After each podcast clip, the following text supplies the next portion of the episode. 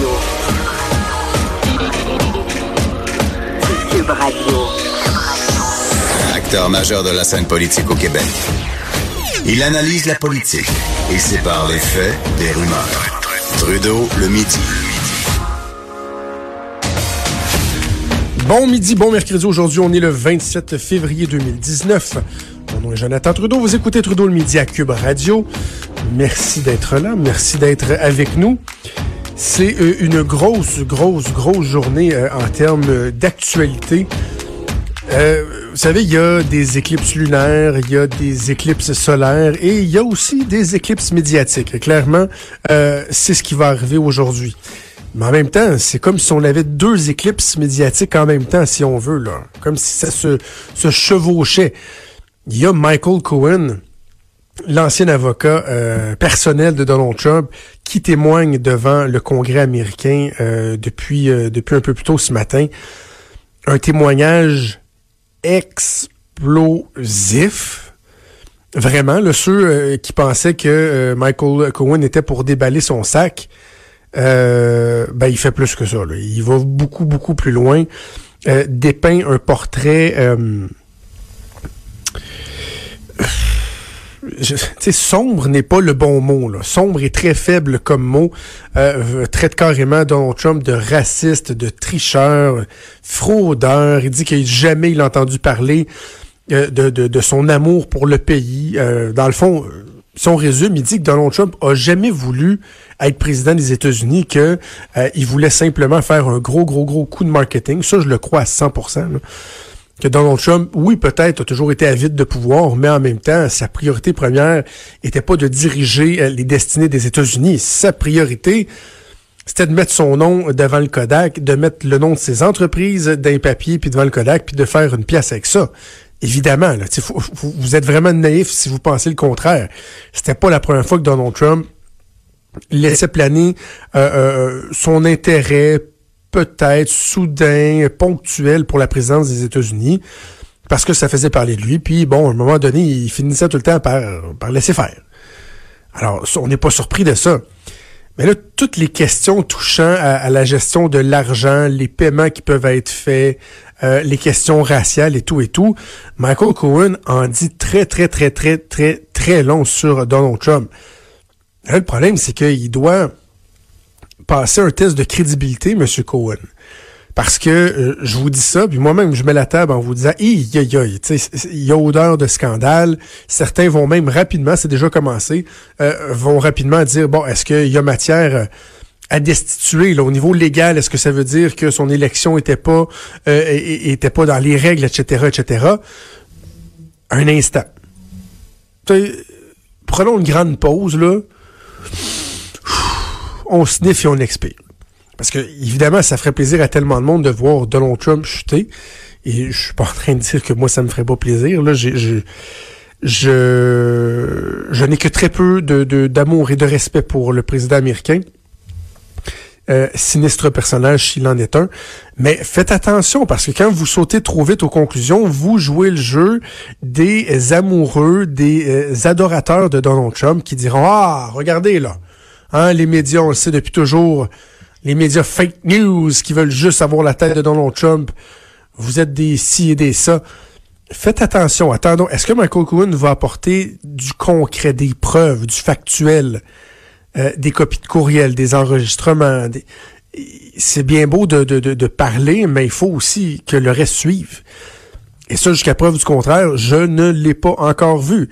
Et Michael Cohen n'est pas un enfant de cœur. Parce qu'à la base, s'il y a des choses à reprocher à Donald Trump, ben, faut croire que pendant longtemps, il a fait fi de ça, même s'il savait tout ce qui euh, pouvait planer au-dessus de la tête de Donald Trump. Non seulement il savait puis continuait à travailler pour lui, mais il, exécutait ses bases œuvres. Aller payer des, des, des, des, des playmates pour qu'ils se ferment la gueule. C'est lui qui faisait ça. Michael Cohen, dans pas long, après son, son témoignage, ira en tôle. A été reconnu coupable de, de, de, fraude, de parjure. Donc, sa crédibilité, elle demeure vraiment à être établie. Là. On comprend qu'il a travaillé pour lui, mais on comprend aussi qu'il y a une dent contre lui. Et Donald Trump a pas détruit sa vie. Là. Il s'en va en prison. Il est passé de multi-multimillionnaire à je m'en. Donc, euh, prenons notre temps et, regardons, euh, analysons comme il faut avant de sauter aux conclusions. Évidemment, ben, l'autre témoignage, c'est euh, Jody Wilson-Raybould qui va faire beaucoup, beaucoup, beaucoup jaser euh, aujourd'hui à partir de 15h15. témoignage de l'ancienne ministre de la Justice. J'ai vraiment hâte d'entendre ce qu'elle a à dire. vous savez quoi, on en a tellement parlé, on est rendu à, bon, OK, qu'est-ce qu'elle a à dire? Alors, je, je, je cesserai les suppositions ici. Je trouve qu'on en a assez parlé. Mais tiens, pourquoi, par exemple, ne pas en profiter, euh, une fois que je vous dis qu'on va entendre parler de Jody Wilson-Raybould, pour parler de cette chère compagnie bénite. Hein? Dieu soit loué, SNC Lavalin. Hein? SNC Lavalin, c'est la fierté du Québec, fleuron de la corruption québécoise, j'aime le répéter.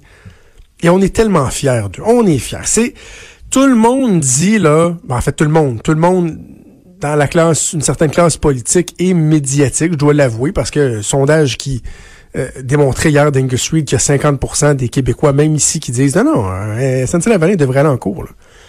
Il devrait pas leur donner un passe-droit, puis pardon mon oncle, puis let's go. Non, non. Mais, tu sais, SNC-Lavalin, c'est un joyau. C'est tellement bon. On est tellement fiers d'eux, là et vous dire le niveau de fierté que j'ai ressenti. J'en avais des frissons, c'est bien simple, le poil me levait sur le corps un matin en euh, lisant l'article de la presse où on apprend on apprend à quel point euh, SNC Lavalin, qui était jamais à court de moyens pour pour être diplomate, Hein, pour être sympathique avec ses clients, à quel point on a déroulé le, tapis rouge pour Saadi Kadhafi, le fils de euh, Muammar Kadhafi, euh, dictateur libyen, je mentionner. Euh, on a fait des bonnes affaires avec la Libye, si on le savait. Et d'ailleurs, c'est pour ça qu'ils font face à la justice. Mais là, ce qu'on a appris, c'est que en 2008, Saadi Kadhafi est venu au Canada pendant quelques mois, dit-on. Je n'ai pas la durée exacte s'installer à Montréal et Toronto parce qu'il disait euh, vouloir euh, euh, se renseigner davantage sur les pratiques d'affaires nord-américaines. Il voulait perfectionner son anglais, rencontrer des maires, des politiciens. Et lui, il était responsable des forces spéciales pour la Libye. Il avait été joueur de soccer avant. C'était fait sacré d'or pour des raisons de frasque. Donc clairement, sa personnalité était déjà connue. Mais donc responsable des forces spéciales et également d'un corps d'ingénieurs dans l'armée de son père. Et donc, il vient ici et, euh, bon, SNC-Lavalin, comme toute bonne compagnie québécoise qui veut faire de la business, euh, voulait s'assurer qu'il soit bien traité. Donc, pendant plusieurs mois, qu'est-ce qu'ils ont fait? Ils ont payé des putes. Ben oui. Ben oui, des prostituées. Hein, à gauche et à droite, c'est drôle, puis on va en parler dans quelques instants, l'atrocité de la prostitution juvénile je sais pas si c'était la prostitution juvénile dans ce cas-là, mais de toute façon générale, on peut-tu dire que la prostitution, euh, c'est pas un phénomène glorieux de notre société? Attends, non, attention, je suis en train de m'enflammer. Non, non, je suis zen. Bon. Ils voulaient tellement le bien recevoir que euh, ils ont dépensé pour 30 000 dollars en services sexuels. C'était la partouze constante. Le gars à gauche, à droite, les plus grandes agences d'escorte des milliers de dollars à la, fois en, frais. Les bandes de danseuses, euh, les films porno, l'alcool. Ça a été le party pendant des semaines et des semaines. Et ça a coûté, attachez-vous là, ça a coûté 1,95 millions. 1,95 millions. Et ce qui est, ce qui est vraiment, ce qui est bien, là, hein, parce que euh, vous dites, euh, ouais, là, Jonathan, es-tu en train de remettre en cause euh, le sens de l'éthique des SNC-Lavalin, toi, là? Non, arrêtez, là. Bon, peut-être que certains, là, les stock-up vont dire, ah ouais, des prostituées, vraiment? Est-ce que c'était dans leur mandat de payer des prostituées à un dirigeant étranger? Il était quand même, tu sais, c'est pas des tout croches SNC-Lavalin, là. C'est Garda, qui était comme sous-contractant, l'agence de sécurité Garda, qui était sous-contractant pour SNC Lavalin, parce qu'il était quatre gars pour protéger Kadhafi. C'est eux autres qui dépliaient l'argent tout le temps. Il était partout avec lui, puis il payait les prostituées, les danseuses, l'alcool, il payait tout. L'autre n'avait jamais à sortir de son portefeuille. Et euh, il faisait des factures.